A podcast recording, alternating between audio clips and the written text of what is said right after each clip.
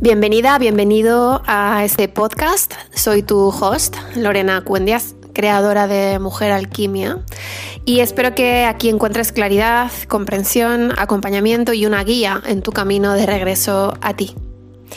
Disfruta del episodio de hoy y nos vemos en las redes.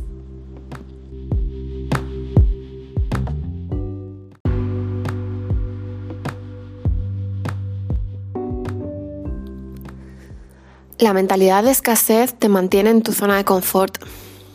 No te va a permitir soñar en grande o apuntar alto o alcanzar tu potencial. Esta mentalidad de escasez te mantiene justo donde estás ahora. Y cuando estás constantemente enfocada en conservar lo que tienes, no tienes energía para buscar nuevas oportunidades. El contexto de escasez te vuelve miope, hace que tomes malas decisiones, limita tu vida la mente se concentra en la escasez actual o en la que habrá en el futuro y no sale de ahí, es como una rueda de hámster. El miedo te detiene.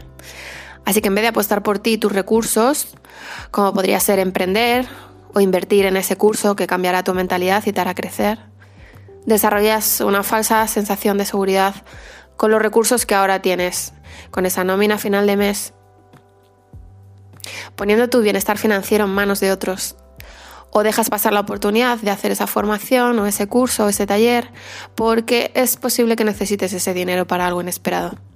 Y así es como piensa el miedo en realidad. Algo pasará y no habrá suficiente. Porque yo no soy suficiente. Y esto es una falta de confianza en ti, falta de confianza en la vida y un sistema nervioso que vive en modo supervivencia.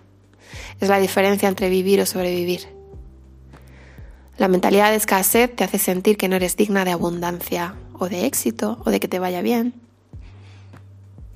Una mentalidad de abundancia surge de un profundo sentido interno de seguridad y valor personal. Se basa en la creencia de que hay más que suficiente para todos y que tú tienes los recursos suficientes para generar eso que necesitas, ya sea creándolo, pidiéndolo, buscándolo, encontrándolo, porque es tu derecho, la abundancia a menudo se asocia con el dinero, pero es muchísimo más que eso. Está presente en cada uno de tus pensamientos y en cada uno de tus pequeños o grandes gestos. La vida es abundancia. Lo que necesitas es encontrar las partes de ti que se resisten a ella y a dejarla entrar y sanarlas. Y aquí te dejo algún tip para que reflexiones y te ayude. Nombra y escribe todos esos pensamientos de escasez cada vez que surjan. Estate atenta, atento. ¿De qué maneras te limitas o limitas la abundancia de otros? Porque esto es escasez. Hace unas semanas, eh, cuando publiqué la primera convocatoria del taller de dependencia emocional en diciembre, recibí un email de una persona que estaba indignadísima por el precio. Pero indignadísima. Entrando en los juicios de valor, que menos mal que no me tomo personal porque nunca lo es. Además, no mantengo conversaciones donde tenga que demostrar, justificar o argumentar mi valor o el valor de mi trabajo. Es así de sencillo, es un límite. He invertido miles de euros en mí, en estudiar, en formarme, en buenísimos terapeutas y jamás se me ocurrió cuestionarles su valor. Para empezar, porque no pagué a esas personas por unas horas de su tiempo. Lo hice en un acto de amor hacia mí, y en un acto de reconocimiento por las miles de horas, energía y dinero que ellas tuvieron que invertir en sí mismas para poder hoy enseñarme, ayudarme y acompañarme. Esta es mi manera de verlo. Este es mi mindset. Otro tip. En lugar de decir no puedo pagarlo, cambia la forma en la que hablas, en la que te hablas a ti también. Di, tengo otras, otras prioridades, porque al final, esta es la pura verdad tenemos otras prioridades. Suelta. Libérate de cosas que ya no necesitas. Mira en tu casa, mira tu ropa, mira la cantidad de objetos que acumulas. La escasez se disfraza de acaparamiento. Las personas se aferran a cosas que ya no les sirven por temor a no tener y a desprenderse de ellas, ah, a soltar, a abrir las manos, a abrir las manos para soltar y recibir también. Déjalo ir, regala, dona, tíralo a la basura.